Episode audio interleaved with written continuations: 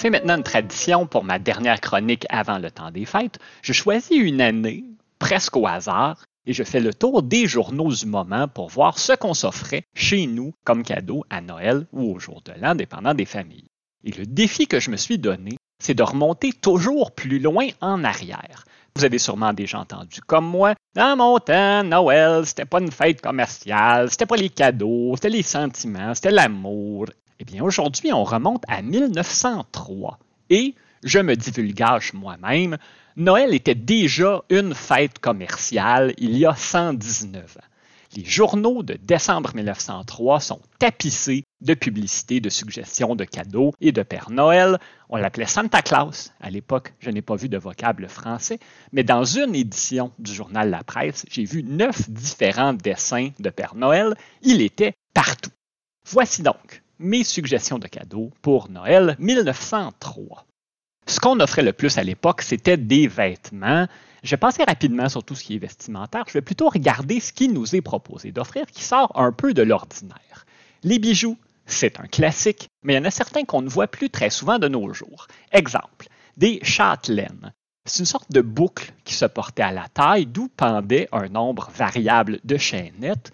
Et au bout des chaînettes, on accrochait toutes sortes de choses, une montre, un flacon de parfum, une breloque quelconque mais ça pouvait aussi avoir une fonction utilitaire, surtout dans la haute société au 19e siècle. La dame de la maison possédait les différentes clés qui ouvraient les pièces de la maison qui étaient barrées, ou encore les armoires où on plaçait l'argenterie, peut-être un vase précieux qu'on ne sortait que lors des grandes occasions, et les clés étaient accrochées à sa châtelaine. Les domestiques devaient donc venir demander à la dame de la maison d'ouvrir les différentes portes ça confirmait son statut de chef des domestiques et ça démontrait son autorité sur tout ce qui se passait dans la maison, tout particulièrement quand l'homme de la maisonnée n'était pas là.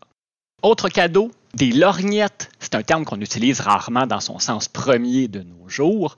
Autrefois, c'était des lunettes tenues au bout d'un bâton qu'on plaçait très élégamment sur son nez en cas de besoin et qu'on retirait après usage. Il y avait la version Opéra aussi, où les lunettes étaient remplacées par des jumelles.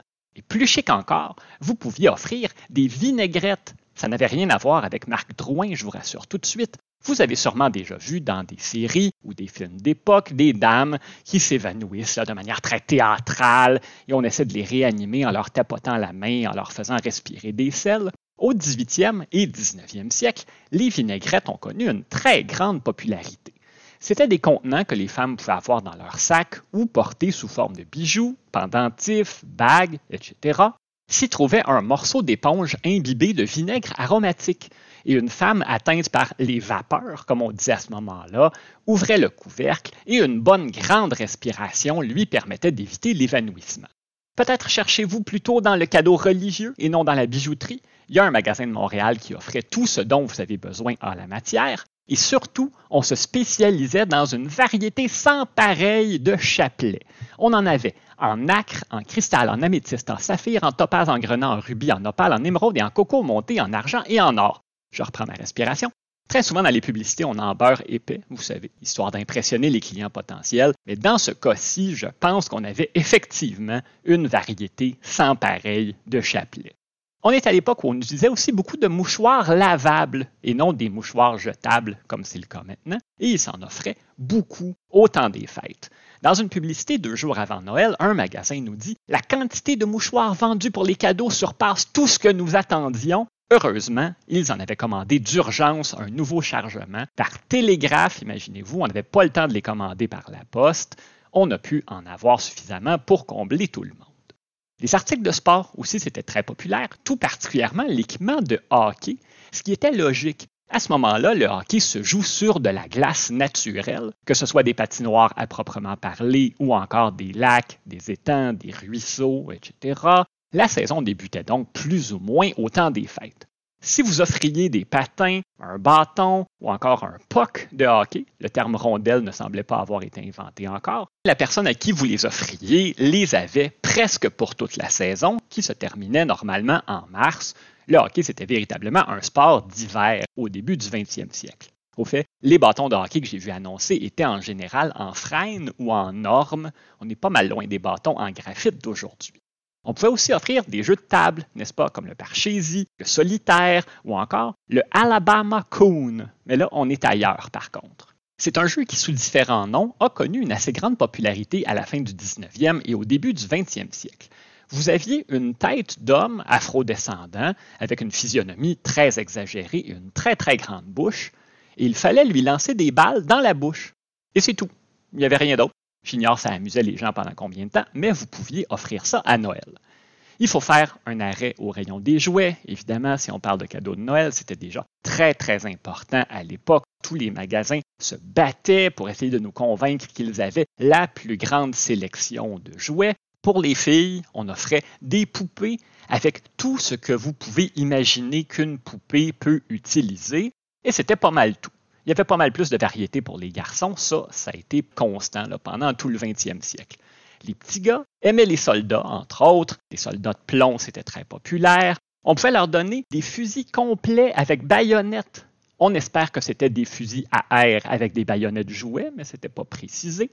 Les garçons étaient fascinés par les pompiers aussi déjà à ce moment-là. Vous pouviez acheter à votre bambin une voiture de pompier en fer qui venait avec le cheval et le chartier parce qu'on n'avait pas encore de voiture de pompiers automobile à ce moment-là, ou très peu. Halifax a été la première ville au Canada à se doter d'un camion de pompiers motorisé et le camion en question a été lourdement endommagé lors de l'explosion du 6 décembre 1917 dont je vous ai parlé dans une chronique précédente. On proposait aussi une panoplie d'instruments de musique, des tambours, des cornets, des trompettes, des carillons, des accordéons, des cornemuses, je ne sais pas ce que j'aurais le moins envie de donner à mes enfants entre un tambour et une cornemuse. Mais la vraie question, qu'est-ce qu'on donne aux enfants qui ont déjà tout? Je suis tombé sur une suggestion assez intéressante. Empressez-vous de venir choisir vos lots avant Noël. Vous pouvez faire un présent très profitable à vos enfants en leur offrant un terrain au parc Amherst.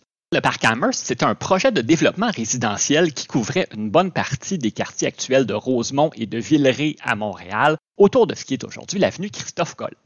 La propriété du parc Amherst est la plus belle, la plus élevée et la plus salubre de l'île de Montréal. Ça se trouvait à peu de distance des nouvelles usines du Pacifique canadien, les Chopingus, alors en construction, qui ont été en opération jusqu'aux années 1990 et ont employé des milliers et des milliers de travailleurs et travailleuses. J'ai pas vu de prix, malheureusement. On parlait d'une petite somme comptant et la balance par léger paiement mensuel.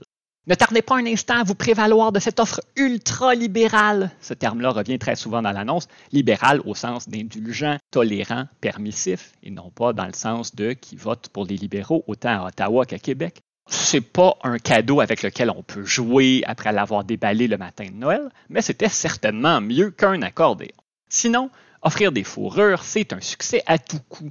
Là, je sais que je suis dans le vestimentaire, mais je me permets parce qu'il y a un certain nombre de termes que j'ai remarqué qu'on ne voit plus tellement aujourd'hui.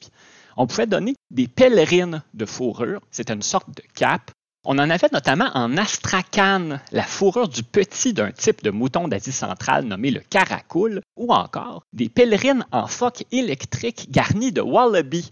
Là, ça demande une petite explication. Le wallaby, c'est un marsupial qui ressemble beaucoup au kangourou, mais en plus petit, alors que le phoque électrique, c'était des peaux, par exemple, de lapin ou de rat musqué, donc la fourrure un peu cheap, qui étaient travaillées de manière à imiter des fourrures dispendieuses. Le vison, évidemment, c'est les talons or dans le domaine. J'ignore si les gens étaient dupes, mais on pouvait à tout le moins se faire croire que les gens pensaient qu'on portait du vison alors qu'on avait payé une fraction du prix.